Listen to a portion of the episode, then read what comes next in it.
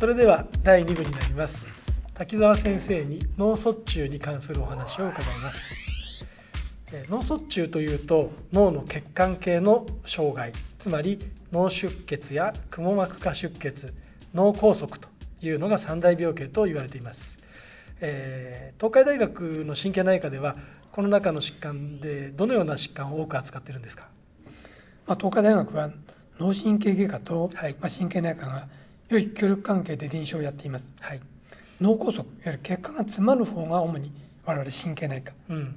血管が破ける方はい。脳出血くも膜下出血が脳外科。うん。大きく分ければそういう形でやっており、うん。まあ、我々は脳梗塞を主に治療しています。はい。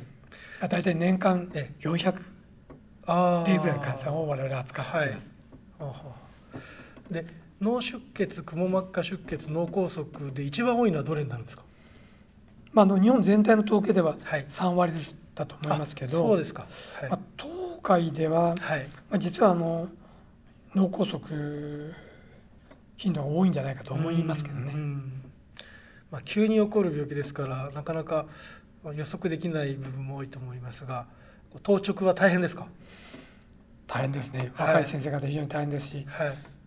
私も56年前まではえゴールデンウィークに人がいなくてやったことありましたですか。最近はやっぱりはい。年を取ってもう諦めました、はい、いやいやいや、えー脳卒中というと後遺症を残しやすい、まあ、特に介護になってしまう可能性が高い疾患と言われていますが、えー高齢化社会になっているんですけども大変増えている状況ですか？そう思います、まあ、脳梗塞を大きく分けて心原性脳塞栓症、はいアトロミ血栓性脳梗塞、はい。まあ、ラクナ梗塞はい。3つに分けられて、まあ、普通は大体3割ぐらいと言われてますけど、うん。まあ、当院ではやはり心原性の脳塞栓症が4割、うん。アテローム血栓性が3割、はい。まあ、一番軽いラクナ梗塞が2割ぐらい。うん。そういう状況になってます、まあ、その、まあ、いくつかの理由としては、やうん。はり高齢化社会をはい。踏まえてうん。心房細動の数が増えてますね、まあ、最近の統計でも75歳以上の患者さんのはい。4割4分の1、はい。もうそれはもう誰でも心房細動を持ってる。そういう時代ですし、うん。そういうことを背景に心原性の脳塞栓症。はい。これが今どんどん増えてる。うん。これは、まあ、東海だけではなくて日本全体で言える、はい。そういう傾向ではないかと思います。うん。この病気に備える病気になる前にできることっていうかことに関していくつか紹介いただけますか？まあ、やはり危険この管理だと思いますけど、はい。まあ、血圧脂質異常うん。糖尿病。はい。これいずれも重要です。そうですね。まあ、血圧に関してはつい昨日あのうん。高血圧のガイドラインも目標値が変わりましたしやはりしっかりとした血圧をはい下げる、これは重要だと思います。うん。また糖尿病脂質異常症もはい。やはり動脈硬化性のアトロミ血栓性の脳梗塞の大きな危険因子となりますから、はい。それもやはり日々我々神経内科以外のこともしっかり患者さんに伝えてうん。治療する、まあ、うん。これが要求されます、はい。先ほどおっしゃった心原性というとまあ心臓の検査もしないといけないと思うんですがこれはもう必ず年に1回は心電図をやった方がいいんですか？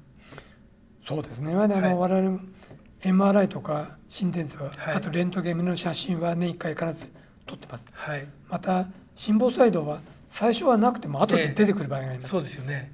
特にあの脳梗塞でうん。原因不明のうん。ESAS という脳梗塞に関しては、おー我々は心房細動、はい。えーいあのパフといわれるうん。あの、まあ、心房細動が隠れているかどうかこれをチェックしなきゃいけないので、はい。今あの植え込み型のはい。心電図をうん。こう体に埋め込む、はい。大きさがもうあの USB の半分ぐらい。うん。ちっちゃなものですけど、はい。それを入れ込みます。うん。もうそうすると3年間はい。不整脈をチェックできるので、うん。その間に見つかる頻度は非常に高いと言われています、今そういったことも積極的にやってましてはい。神経内科でももうすでに昨年度は十数例神経内科の医師が埋め込んでその検出を強く今推進それはどういうケースをにどういう人に埋め込むんですか？その疑わしいケースですか？それとも症状を訴える人？あのはい。やっぱり脳梗塞で来てあ脳梗塞をもでもうすでに起こして。脳梗塞で来て皮質のはい。側線症が画像上疑える疑われる場合。しかし、はい。心房細動が見つからない。してないと。でもやはり実はあるんだろうとはい。思う方がいっぱいいるわけです、なるほど。でもやはり抗凝固薬を使うためには、うん。心房細動の検出が必要ですのちゃんと確認しないと。ではいそういう意味で、うん。そういった検査をしている。ということですね。じゃあ本人は気づいてなくても結構心房細動になっているということになります。そういうことがあるんですね、はい。はい。うん。では今度いざ病気になってしまった脳梗塞になってしまったらどういうことに注意すればいいんですか？最も大事なのはやっぱりすぐ病院に行くってことですか？ Time is brain。はい。時間が一番大事ですね、はい。まあ、あの TPA は4.5時間以内で使えますしはい。さらにあの血管内治療、はい。まあ、今では8時間と言われてましたけど、はい。最近症例を選べばうん。24時間までも血栓回収が可能なので、はい。早ければ早いほど。また、うん。その専門の施設に行って適切な治療をする、はい。まあ、これが重要でしょうね。はい。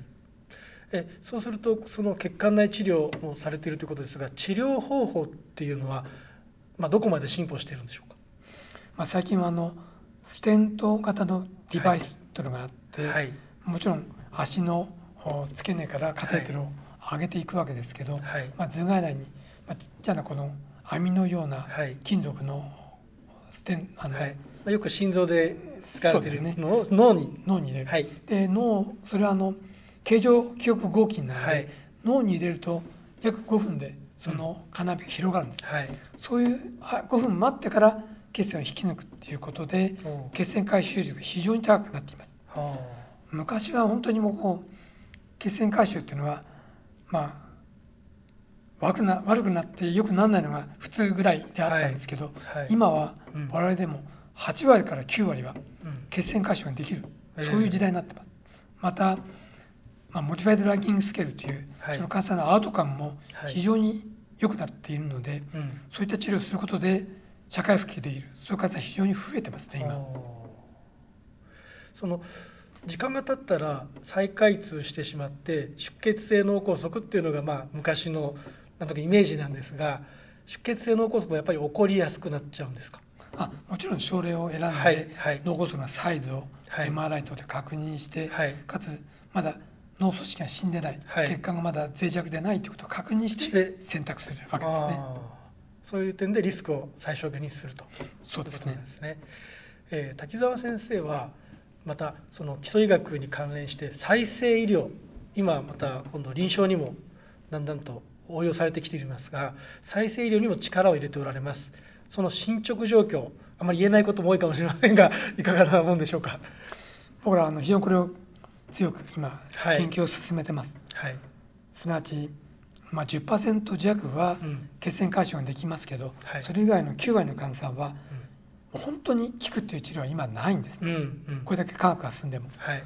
そういった意味で神経再生血管再生の治療が必須だと我々は思っています、はい。はい。で再生アソシエイト細胞これ呼んでるんですけど、はい。血管内皮前駆細胞これを非常によくしてうん。血管再生をさせたり、うん。いろんな抗炎症作用のある細胞を増やす、はい。そういった、まあ、細胞移植これを今うん。我々やっておって、うん。実は今年の1月にプロスバンという、うん。まあ、インパクトファクター5点台の論文にはい。我々の研究の集大成がお報告されました。さらにこれを今我々進めて、はい。本当に1年2年でうん。臨床研究したいとうん。思ってます。はい、ではその近未来の脳疾患というのはどのようになっていると想像します？まあいっぱい脳疾患といってもたくさんあるんですが特に血管系の疾患のそうですね。まああの姿。画像脳検査もどんどん今進んで、はい。MRI 場合によってはあの MRI で脳血流を見ることもある程度できたり、はい。その治療の適用についても従来以上に細かくうん。分かるようになりました、うん。さらに血栓回収治療だけではなくて、はい。血管なしは神経再生の治療が今できつつあるので、うん。まあ、そういったことをうまくこう組み合わせると、はい。患者さんも麻痺がなく社会に早く復帰できる、うん。そういった時代が本当に5年10年でうん。実現すると我々は信じてなるほど。治療を続けてます。はい。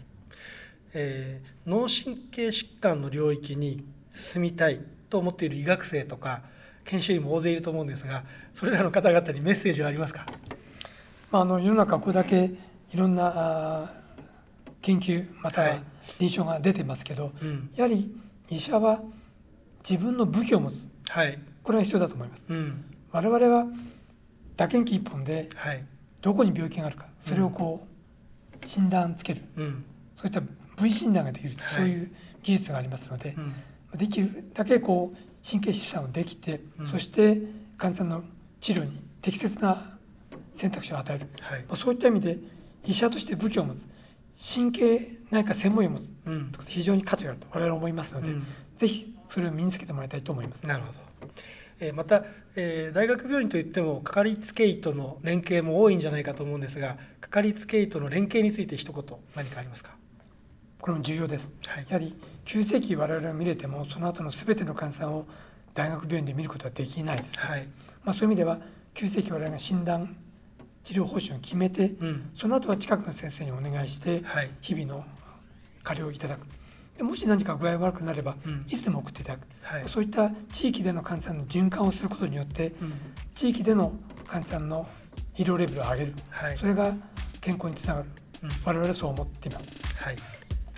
ありがとうございました。本日は大変貴重なお話をどうもありがとうございました。こちらこそありがとうございました